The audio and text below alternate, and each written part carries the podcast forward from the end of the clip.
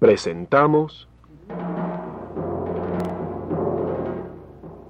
El ingenioso hidalgo Don Quijote de la Mancha.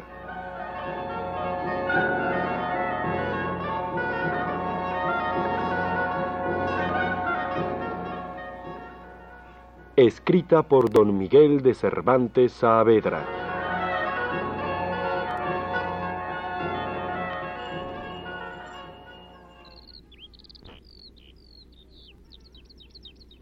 Bueno, Pablo, aquí estamos de nuevo en la fuente dedicada a Don Quijote para encontrarnos con él. Lo dejaste ayer en muy mal estado, tío Carlos, en el suelo, vencido y recibiendo los golpes del cabrero, que no era cabrero, sino letrado. Por cierto que cuesta trabajo imaginarse a un letrado en esa danza de golpes.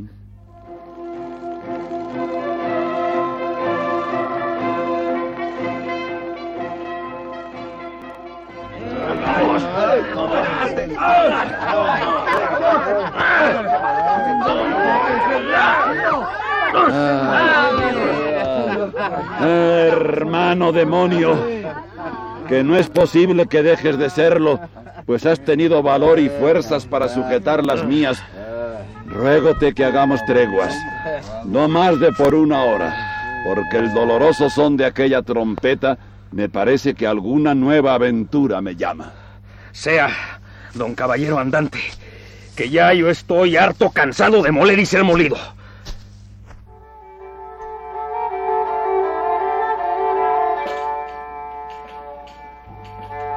Don Quijote se puso de pie y vio que por una cuesta bajaban muchos hombres vestidos de túnica blanca y con capuchas a modo de disciplinantes. ¿Qué son disciplinantes?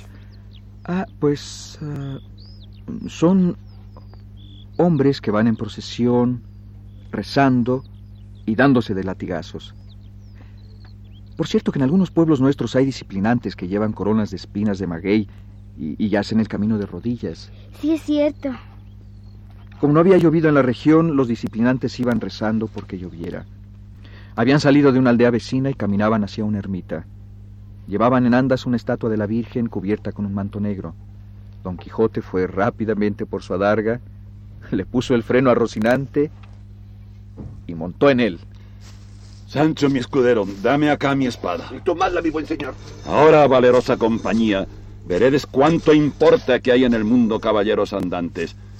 Ahora digo que veredes en la libertad de aquella buena señora que allí va cautiva, si se ha de estimar la orden de la andante caballería.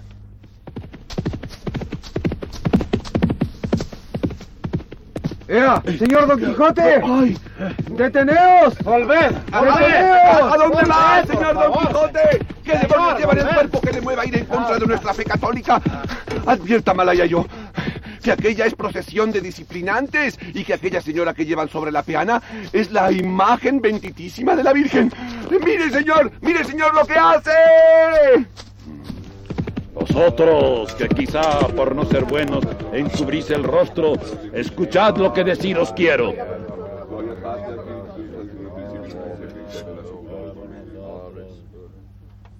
Señor hermano, dígalo presto, porque se van estos hermanos abriendo las carnes, y no es razón que nos detengamos a oír cosa alguna, si no es tan breve que en dos palabras se diga. En una lo diré y es esta, que luego al punto dejaréis libre a esa hermosa señora cuyas lágrimas y triste semblante dan claras muestras de que la lleváis contra su voluntad, y que algún desaguisado le habéis fecho, y yo que nací para desfacer semejantes agravios, no consentiré que se dé un solo paso sin darle la libertad que merece.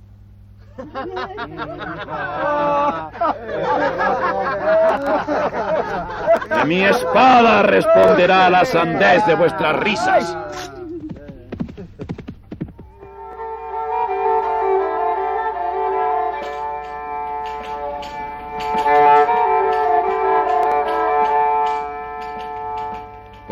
Procesión vieron acercarse a toda carrera a los cuadrilleros con sus escopetas y a los demás, rodearon la estatua de la Virgen, se quitaron los capuchones y empuñaron los látigos que llevaban listos para pelear. La que se va a armar. Pues esta vez no se armó porque afortunadamente el cura amigo de Don Quijote y el cura que precedía la procesión se reconocieron y todo mundo se puso en calma. Pero Don Quijote había recibido tal golpe en un hombro que... Oh, flor de la caballería, que con solo un garrotazo acabaste la carrera de tus bien gastados años. Honor y gloria de toda la mancha y aun de todo el mundo, el cual faltando tú en él quedará lleno de malhechores, sin temor de ser castigados de sus malas fechurías. Oh, liberal sobre todos los Alejandros, pues por solo ocho meses de servicio me tenías dada la mejor ínsula del mundo. Oh, humilde con los soberbios y arrogante con los humildes, acometedor de peligros, sufridor de afrentas, enamorado sin causa, imitador de los buenos, azote de los malos, en fin, caballero andante, que es todo lo que decir se puede. Levantaos, buen Sancho. Os ruego que me dejéis mirar si vuestro señor es muerto. Ah, el que de vos vive ausente, dulcísima Dulcinea, a mayores miserias está sujeto. Ayúdame, Sancho amigo, a ponerme sobre el carro encantado, que ya no estoy para oprimir la silla de Rocinante, porque tengo todo este hombro hecho pedazos. Eso haré yo de muy buena gana, señor mío. Y volvamos a mi aldea, en compañía de estos señores que su bien desean, y ahí daremos orden de hacer otra salida que nos sea de más provecho y fama. Bien dice Sancho, y será gran prudencia dejar pasar el mal influjo de las estrellas que ahora corre. Hará harto bien, señor Don Quijote, de hacer lo que decís.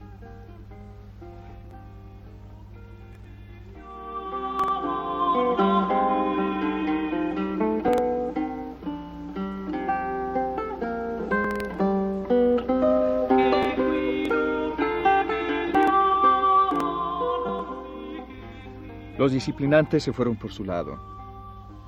Don Quijote volvió a su jaula, mejorada ahora con un montón de heno. Se despidió el cabrero.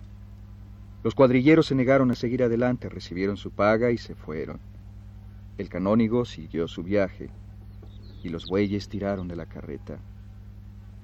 El viaje a la aldea de Don Quijote duró seis días. Seis días enjaulado. ¿Te imaginas? Llegaron un domingo.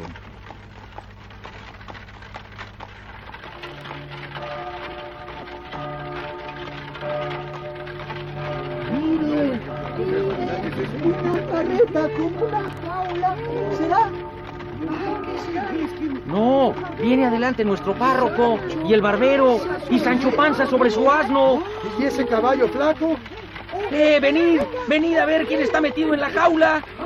¡Ave María! Es don Alonso Quijana, el bueno. ¡Nuestro compatriota! ¿Quién lo creyera? Don Alonso, el bueno. Correré a dar aviso en su casa. ¡Abrid! ¡Abrid presto! Ah, ¿Qué? ¿Qué acontece? Hablad. Sí, hablad.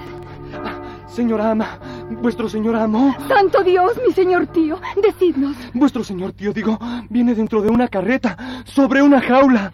Oh, ¿cómo es eso? No, digo, viene dentro de una jaula, sobre una carreta tirada por bueyes.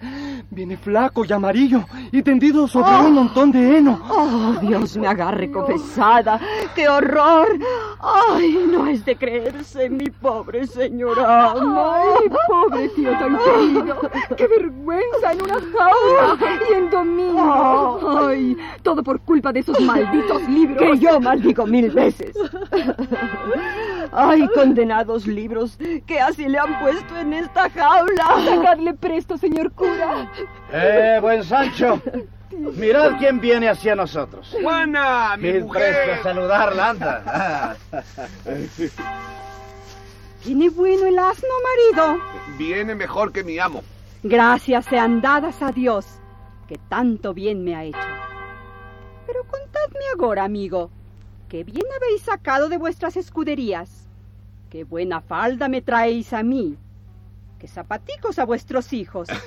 Eh, no traigo nada de eso, mujer mía, aunque traigo otras cosas de más momento y consideración. De eso recibo yo mucho gusto. Mostradme esas cosas de más consideración y más momento, amigo mío, que las quiero ver para que se me alegre este corazón, que tan triste ha estado en todos los siglos de vuestra ausencia. En casa os las mostraré, mujer, y por ahora estad contenta, que siendo Dios servido de que otra vez salgamos en viaje a buscar aventuras, vos me veréis presto conde o gobernador de una ínsula, y no de las de por aquí, sino la mejor que pueda hallarse. Quiéralo así el cielo, marido mío. Qué bien lo habemos menester. Mas decidme, ¿qué es eso de ínsulas que no lo entiendo? No es la miel para la boca del asno. A su tiempo lo verás, mujer, y aún te admirarás de oírte llamar señoría de todos tus vasallos. ¿Qué es lo que decís, Sancho, de señorías, ínsulas y vasallos? No te acucies, Juana, por saber todo esto tan apriesa. Basta que te digo verdad y cose la boca. Solo te sabré decir, así de paso, que no hay cosa más gustosa en el mundo que ser hombre honrado, escudero de un caballero andante buscador de aventuras. Bien es verdad que las más que se hallan no salen a gusto como el hombre querría, porque de ciento que se encuentran, las noventa y nueve salen torcidas. Sélo yo de experiencia porque de algunas he salido manteado y de otras molido. Pero con todo eso, es linda cosa esperar los sucesos atravesando montes, pisando peñas, visitando castillos, alojado en venta sin pagar un ardite.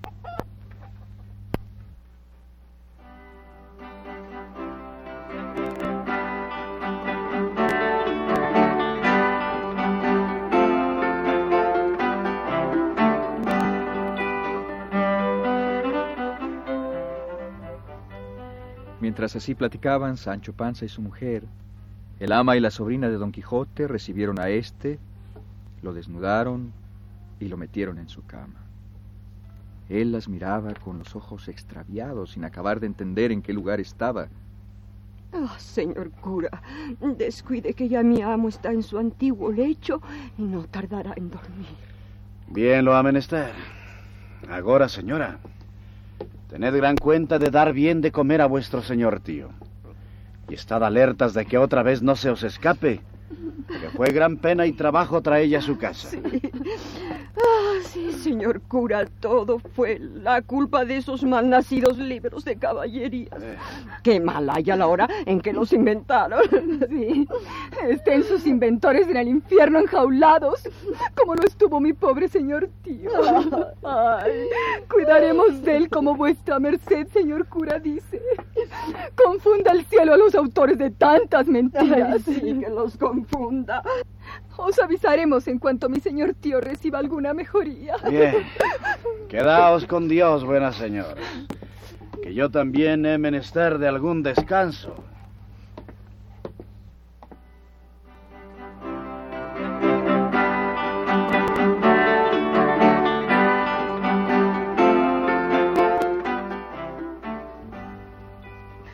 Bueno, Pablo, dejemos a don Alonso el Bueno descansando en su cama, después de tantas y tantas aventuras desventuradas, y vayamos por ahí a estirar un poco las piernas, si te parece, por la avenida de los filósofos, que es tan bonita. ¿Que ya nos vamos? Será mejor que nos vayamos despacio por la calzada. ¿Seguirás contándome la historia de Don Quijote? Ah, no, porque aquí termina la primera parte del libro. Y dice Cervantes que el autor de la historia no encontró documentos auténticos sobre la tercera salida de Don Quijote y de su escudero, que solo encontró algunos en los archivos de La Mancha que habían ido a Zaragoza. También descubrió en una caja de plomo en poder de un antiguo médico unos papeles escritos. ¿Qué decían? Solo estaban escritos en ellos unos epitafios. ¿Epi, ¿Epi qué? Epitafios. Lo que se pone en los sepulcros en memoria de alguien que ha muerto. Esos epitafios que escribió Cervantes al final de la primera parte están en verso y son muy graciosos. Ahí va el de Dulcinea. Reposa aquí Dulcinea, y aunque de carne rolliza, la volvió en polvo y ceniza la muerte espantable y fea. Fue de castiza ralea y tuvo asomos de dama. Del gran Don Quijote fue llama y fue gloria de su aldea. ¡Qué chistoso, tío! Se parece a las calaveras del día 2 de noviembre. Muy bien observado, Pablo. Pero, ¿por qué Cervantes escribió esos epitafios a la mitad del libro? Sus razones tendría. Eh, Déjame pensar. Yo creo que fue porque los epitafios están escritos eh, en broma y la muerte de Don Quijote al final del libro. ¿Qué, Ah. tío? Nada, Pablo. Ahora sí, vámonos.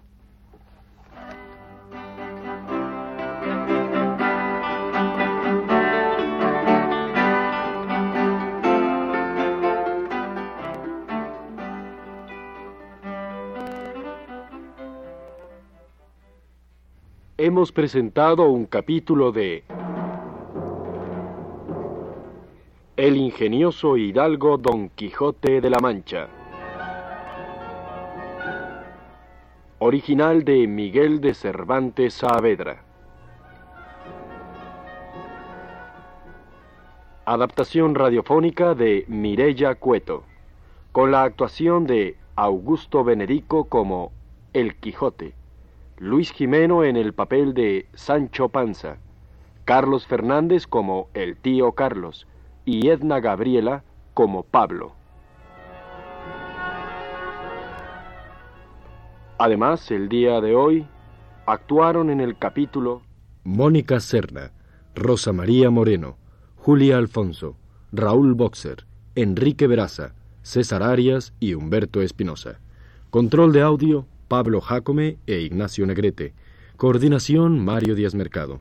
Dirección, Enrique Atonal, en una producción de Radio Educación.